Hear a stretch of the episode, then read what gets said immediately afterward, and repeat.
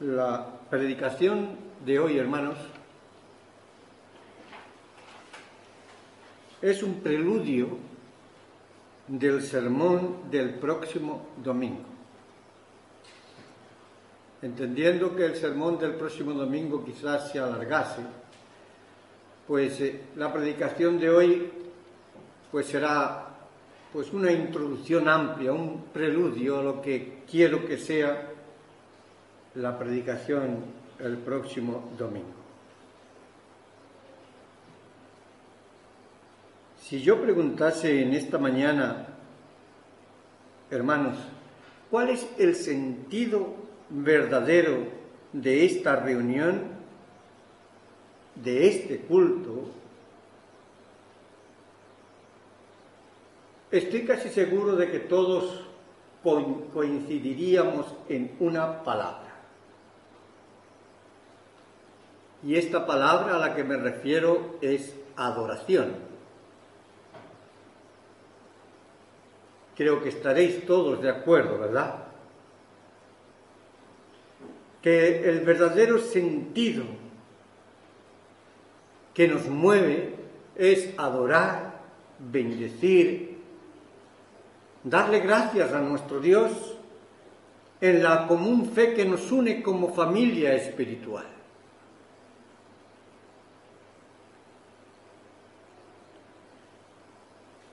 La palabra culto, que es con esta palabra con la que se conoce a nuestra ceremonia religiosa dominical, así como, a, por ejemplo, tomo el de la Iglesia Católica, se la conoce como misa, ¿verdad? Y ese nombre tiene un porqué para ellos, que yo ya he explicado alguna vez y no me voy a entretener en explicarlo hoy. Y para nosotros la palabra culto también tiene una connotación. Con esta palabra se conoce o se nos conoce en el mundo eh, como la ceremonia dominical o ya sea entre semana cuando se reúne a la iglesia para adorar al Señor.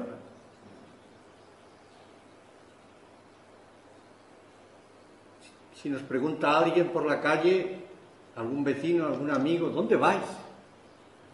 Nosotros decimos al culto. Y si no lo entiende, tenemos que explicarle. Voy a la iglesia, voy a adorar a mi Señor. Bien, la palabra culto define en sí misma este oficio religioso, esta ceremonia, que como he dicho es conocida por los no creyentes evangélicos también. Tiene que ver con el conjunto de actos que se realizan en la ceremonia. Porque cuando nos reunimos aquí, nos reunimos, hermanos, y alabamos al Señor de palabra, por supuesto, pero a través de qué? De oraciones, a través de cánticos, a través de expresarnos verbalmente con sentimientos que hay en nuestro corazón ya sean testimonios personales, todo lo que se hace en el culto debe de ser para la honra y la gloria del Señor. No debe de haber ningún protagonismo personal. No debe de haber ningún realce ni ensalce personal de ningún ser humano la honra y la gloria en este día, en esta hora, es solamente para nuestro bendito Dios, para nuestro Señor, para nuestro Salvador.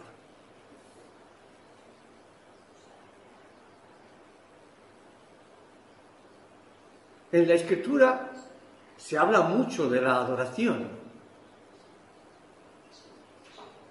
Vamos a, os voy a llevar al Salmo 84. El salmo que ha leído nuestra hermana al comienzo del culto, el que ha leído Mónica. Este Salmo 84 nos habla acerca de la adoración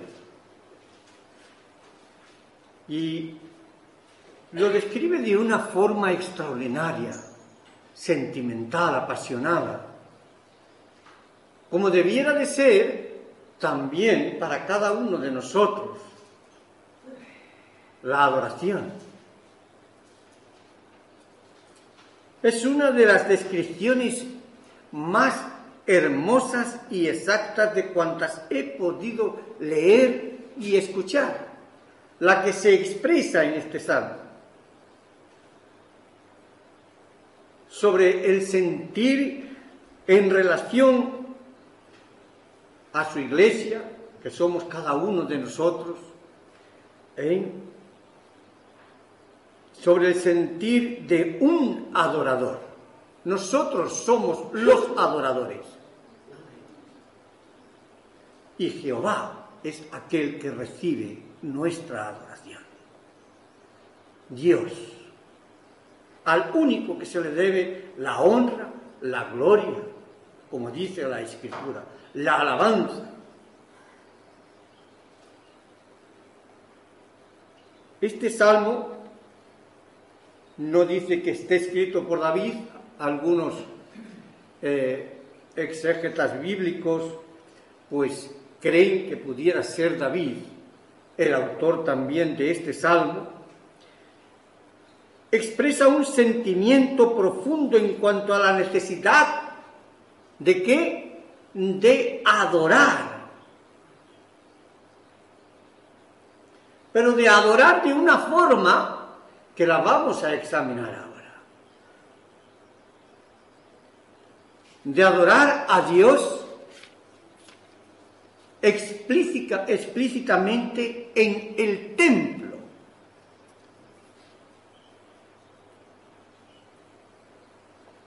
Hay quienes como excusa para no venir a la iglesia. Pues eh, suelen decir, y yo tengo personas muy cercanas que les tengo que decir que es un error. Suelen decir, pero si al Señor se le puede adorar en todas partes. Si ya lo decía Santa Teresa de Jesús, el Señor está entre los cucheros de la cocina. Se le puede adorar ahí. Se le puede adorar en, en casa. Se le puede adorar en el campo. Se le puede adorar en todo lugar. Por supuesto. Pero la mejor forma de adoración es obedecer al Señor, como vamos a ver no podemos nosotros eh, planificar nuestra relación con Dios. El soberano Dios es quien la ha planificado para que nosotros la obedezcamos.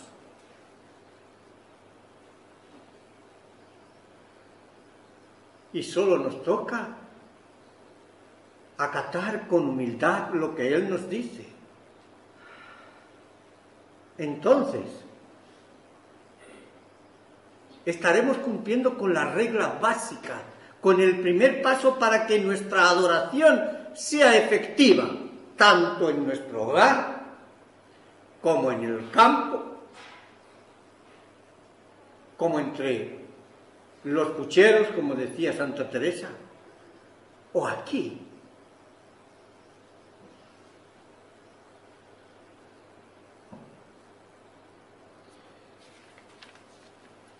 Hermanos, eh,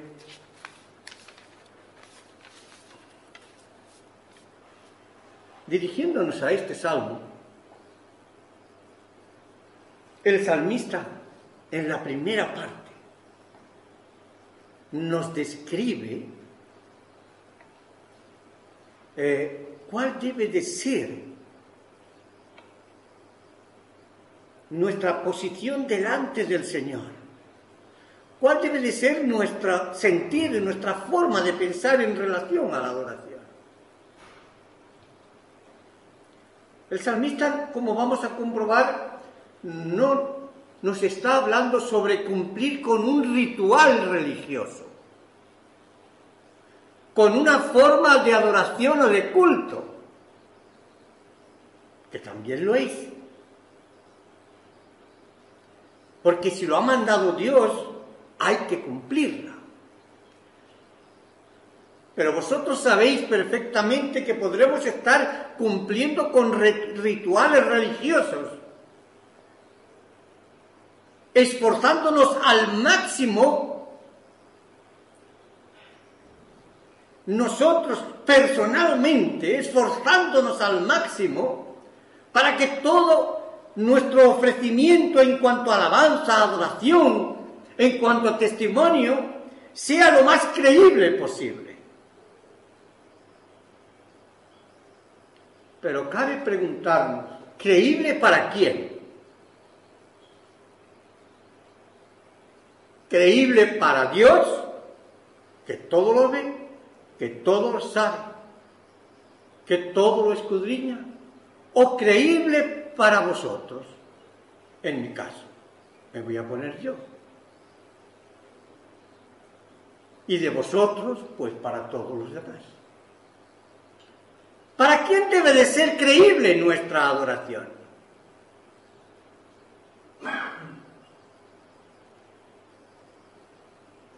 Para estar seguros, tenemos que eh, sentir, hermanos, lo que el salmista expresa aquí.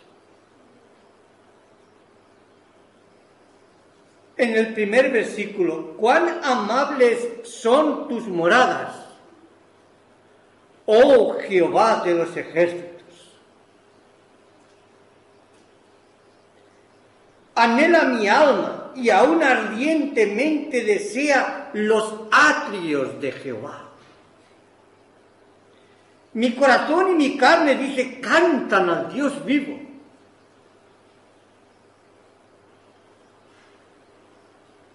Y en el versículo 10 dice, porque mejor es un día en tus atrios que mil fuera de ellos.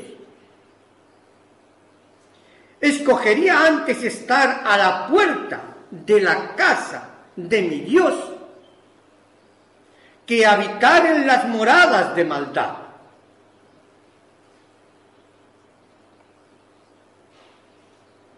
Un salmo que nos describe cuál debe de ser nuestra predisposición y nuestra disposición ante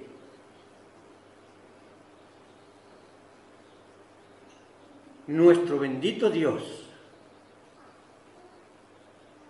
nuestro Señor, nuestro Salvador, en relación a esa adoración que queremos ofrecerle. Cuán amables son tus moradas, oh Jehová de los ejércitos. Voy a explicar brevemente algunas de las palabras y frases. La palabra amable eh, también se entiende como agradables, deliciosas.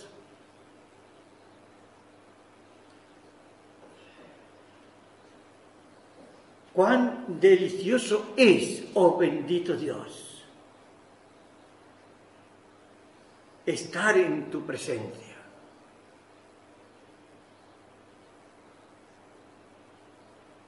Cuán amables son tus moradas. Cuánto anhelo, cuánto deseo, cuánto quiero reunirme contigo y con mis hermanos. Gozarme con ellos y alabar tu bendito nombre.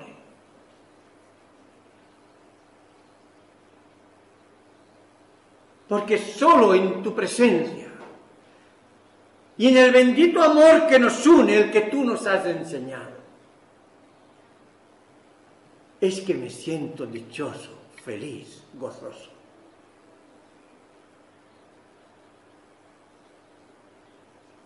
Sentimos nosotros ese gozo.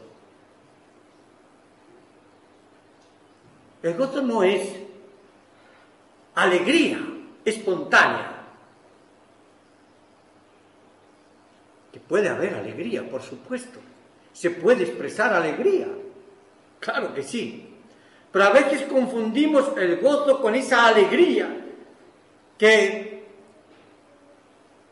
por ejemplo, ha producido en nosotros el que Paquita esté aquí en esta mañana.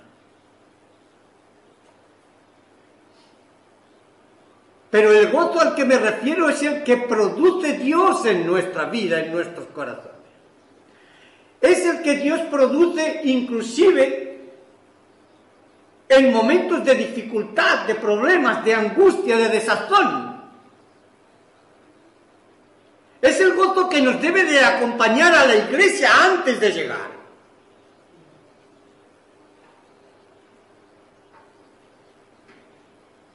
Porque sin ese gozo, pues llegaremos, pero quizás no con el espíritu apropiado.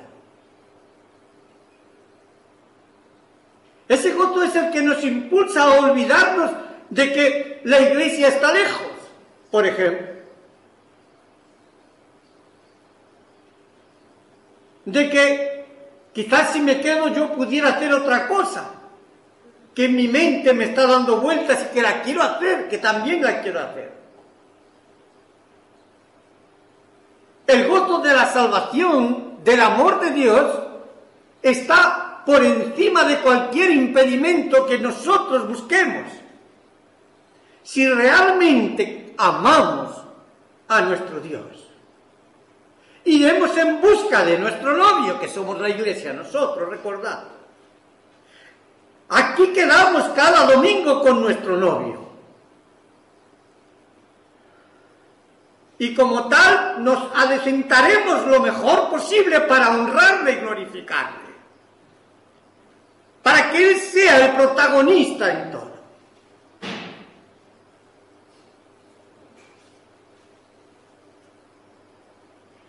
El gozo del Señor nos debe de mover a saltar cualquier tipo de barrera y de problema, de impedimento que el tentador quiera poner por delante para que no le rindamos a nuestro Señor la honra y la gloria y el honor que tan solo Él merece porque nos ha dado tanto. Y Él quiere que lo hagamos en familia, como un solo cuerpo, unido por un sentimiento profundo, el amor a Dios. Y el amor entre nosotros.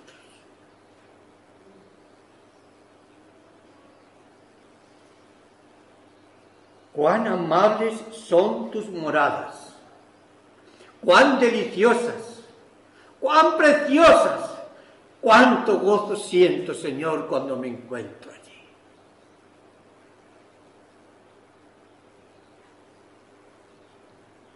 Y esto lo ratifica lo que a continuación continúa diciendo. Anhela mi alma y aún ardientemente desea los atrios de Jehová. Madre anhela mi alma y aún ardientemente desea los atrios de Jehová. Mi corazón y mi carne cantan al Dios vivo, no ya dentro de la iglesia. Él está hablando fuera de la iglesia. Está hablando que desea, que anhela estar dentro de la iglesia. Y su corazón canta fuera de la iglesia, adora al Señor fuera de la iglesia, pero necesita a la iglesia, necesita sentir la presencia del Señor en la comunión con sus hermanos.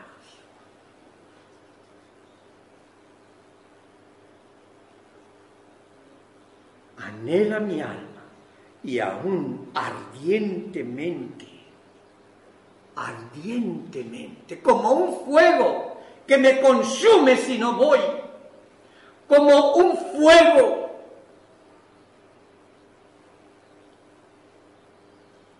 purificador que me quiere acercar al trono de la gracia del Señor también. Pero que si no lo hago, ese mismo fuego me puede consumir espiritualmente.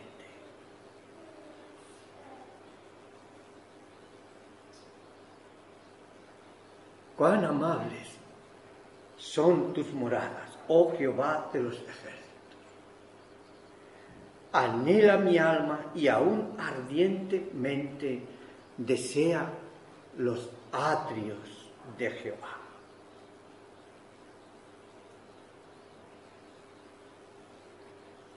¿Sabéis? Aquí se está expresando al decir palabra atrio. ¿Sabe? Ahí en el templo había un atrio interior y otro más exterior. Pero se está refiriendo al templo. Se está refiriendo a la necesidad de adorar al Señor con todo el pueblo, con todos los que aman al Señor como Él.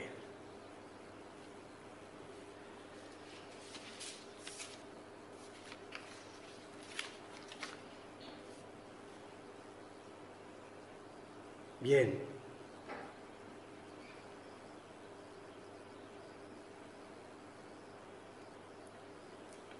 Es tanto el desazón que siente el salmista, es tanto el desazón que él puede sentir si no se reúne, si no se congrega, si no adora y alaba al Señor con el pueblo en el día del Señor. Que en el versículo 10 expresa hasta qué punto, hasta qué punto es ese anhelo, ese deseo, esa fervencia en su fe, esa necesidad espiritual.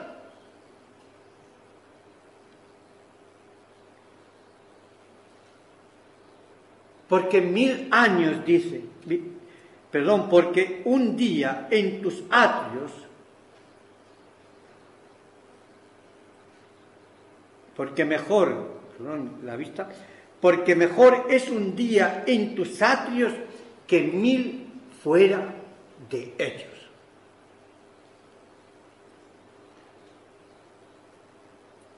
Habrá una, una expresión, una forma de hablar más clara, más contundente acerca de lo que el salmista sentía en su corazón. Para él el verdadero disfrute, el verdadero gozo, la verdadera alegría de su existencia, no se encontraba en lo que el mundo le ofrecía.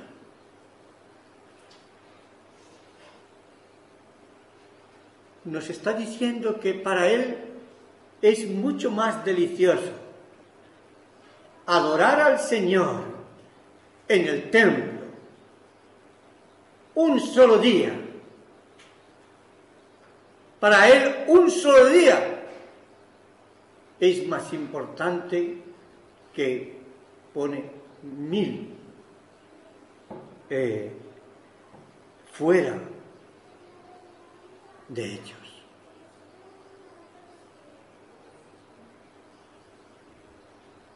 Aunque el mundo le esté ofreciendo lo mejor que puede dar el mundo Pero cuando uno es de Cristo, cuando uno ya ama a alguien, no necesita rendirle pleitesía, adoración, amor a otra persona, aunque sea uno mismo por encima del Señor. Como he dicho antes, estamos eh, unidos al Señor, unidos como el esposo lo está a la esposa. Como bien describe la Escritura, nosotros somos la novia, la esposa, y el Cordero de Dios es el novio, el esposo.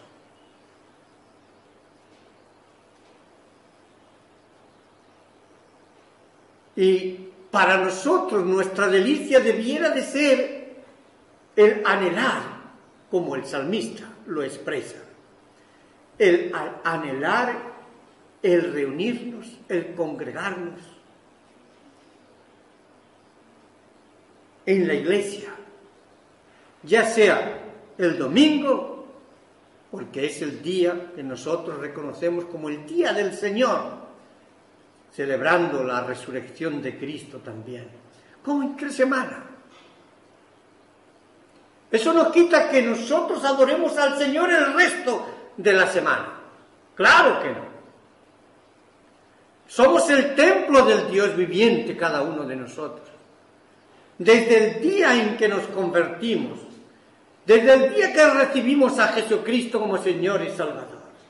El Espíritu Santo, hace acto de presencia en nosotros. Y somos el templo del Dios viviente. Somos ahora el recipiente del Dios viviente nosotros. Pero ese recipiente nosotros lo tenemos que cuidar. Tenemos que santificar nuestra vida vivir en santidad de vida.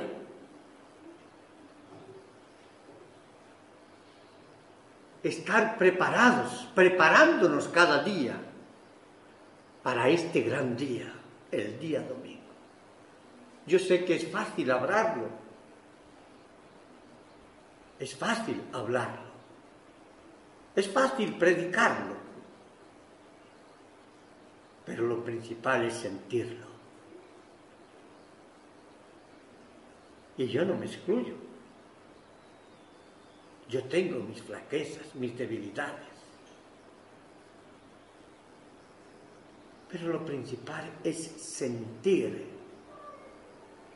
y saber que por encima de nuestros anhelos, de nuestros deseos personales, tenemos que cumplir con nuestro Dios, porque Él así lo manda. Él así lo desea. Y no nos valen excusas, porque tendremos que rendir cuenta a nuestro bendito Dios.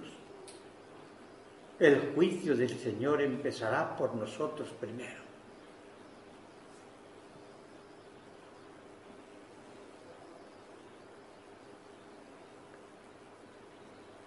Por eso el autor de Hebreos advierte a la iglesia, no dejéis de reuniros, no dejéis de congregaros.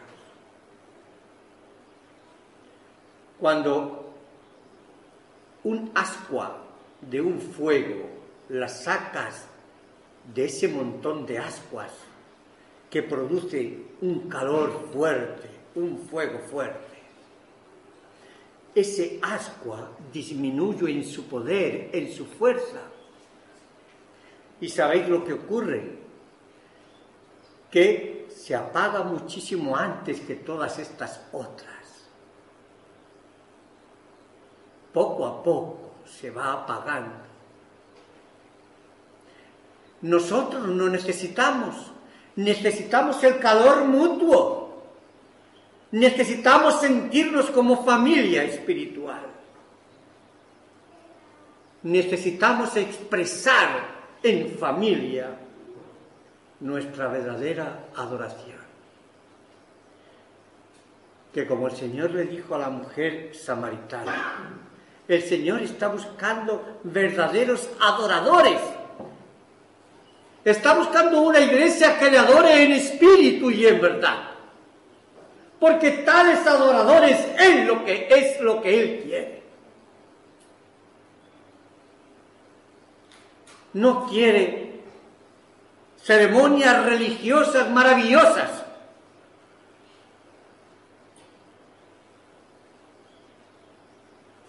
en la que eh, lo que allí surge en esta ceremonia quizás sea movido más por nosotros, por los que componen la congregación, que por el Espíritu Santo.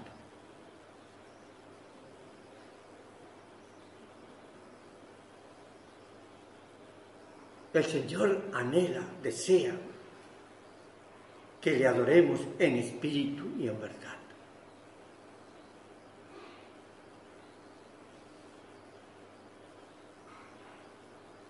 Él ha dado su vida para que sea posible. Nosotros nada más que se nos pide un sacrificio.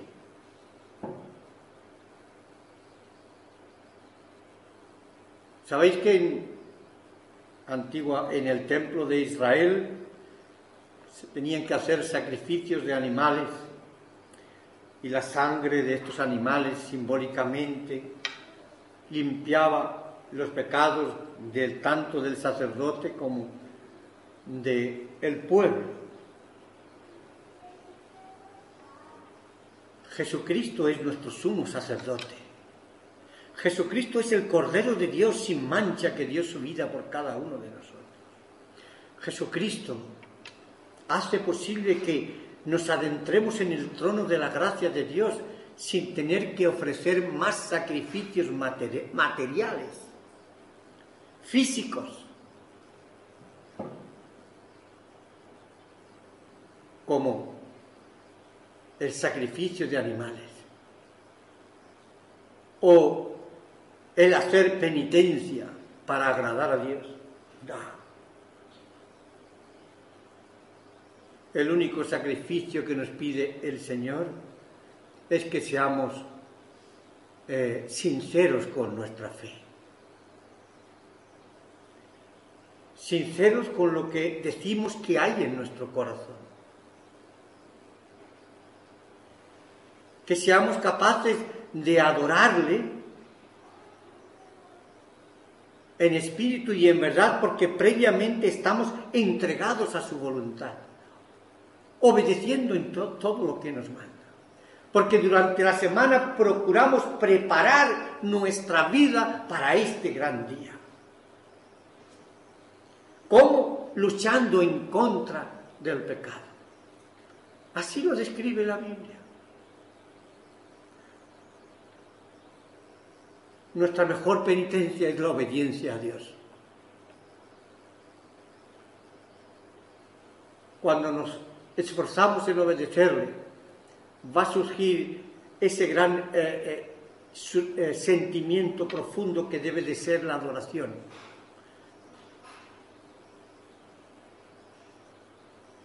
Lo que ha dicho aquí el salmista no son simplemente palabras, son sentimientos. Son sentimientos como cuando un novio escribe a su novia cuando un enamorado escribe a su enamorada o viceversa. Le escribe porque hay amor en su corazón, porque echa de menos a su amor, porque echa de menos su relación personal. Y pone, vuelca todo ese amor en esa carta. Para que cuando reciba su amado o su amado esa carta, a pesar de la ausencia, el corazón del amado de la amada resurja resurja lleno de amor de nuevo, aunque la distancia nos separe.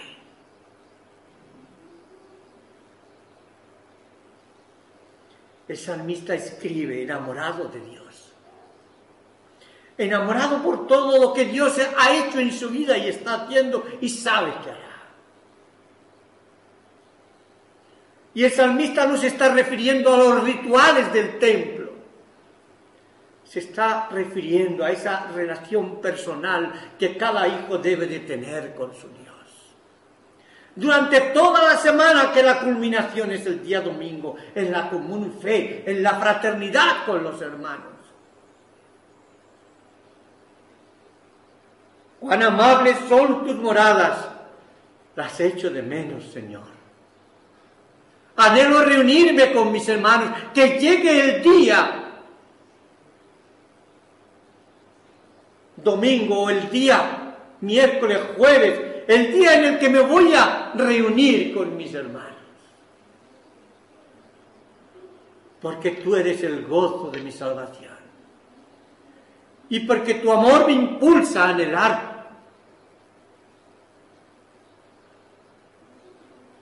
anhelar el estar en comunión con mis hermanos. Alrededor de tu palabra, reflexionando sobre lo que ella dice, adorándote también de corazón. Cuán amables son tus moradas, oh Jehová de los ejércitos. El yo soy Te amo, Señor, y quiero alabarte por lo que eres. Ayúdame a hacerlo. Ayúdame a hacerlo con reverencia.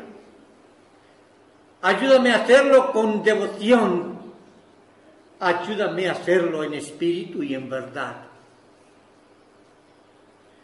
Que mi adoración no sea una simple representación de algo, sino un sentimiento profundo en mí del amor que tú me has enseñado, que debo de tener por ti y por mis hermanos, y por extensión al mundo, claro.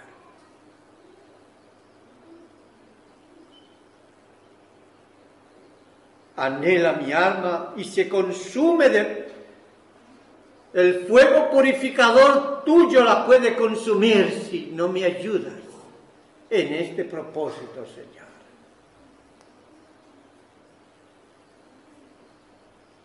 Bendice, Señor, el tiempo que pase junto con mis hermanos.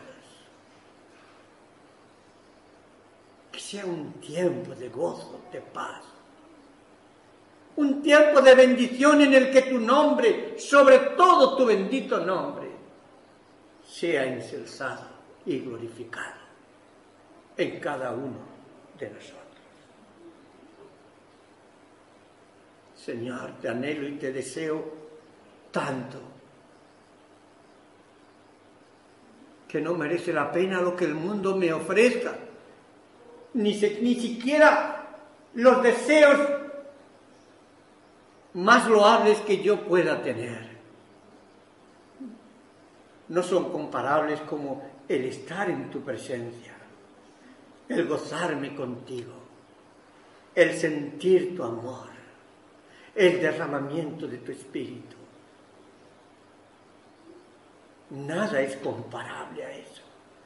El mundo me puede ofrecer el oro y la plata, pero el oro y la plata, como dice la escritura, son pasajeros en esta vida. Y el oro y la plata pueden corromper nuestra vida. Pero Dios no corrompe nuestra vida. Dios santifica nuestra vida, purifica nuestra vida y nos enseña a caminar, a caminar de una forma prudente, nos enseña a caminar en la fe, en el amor, en la gracia suya, en dependencia de Él. Señor, quiero estar contigo, aunque sea solo un día, antes que todos los placeres del mundo, que todo lo que el mundo me pueda ofrecer. Ayúdame, bendito Dios a reflexionar sobre la importancia de la adoración y de la alabanza que debe de nacer en mí por tu gracia, por tu bendita gracia, porque me guía tu Santo Espíritu. Porque ese es el verdadero adorador que Dios busca. Que el Señor nos bendiga. Amén.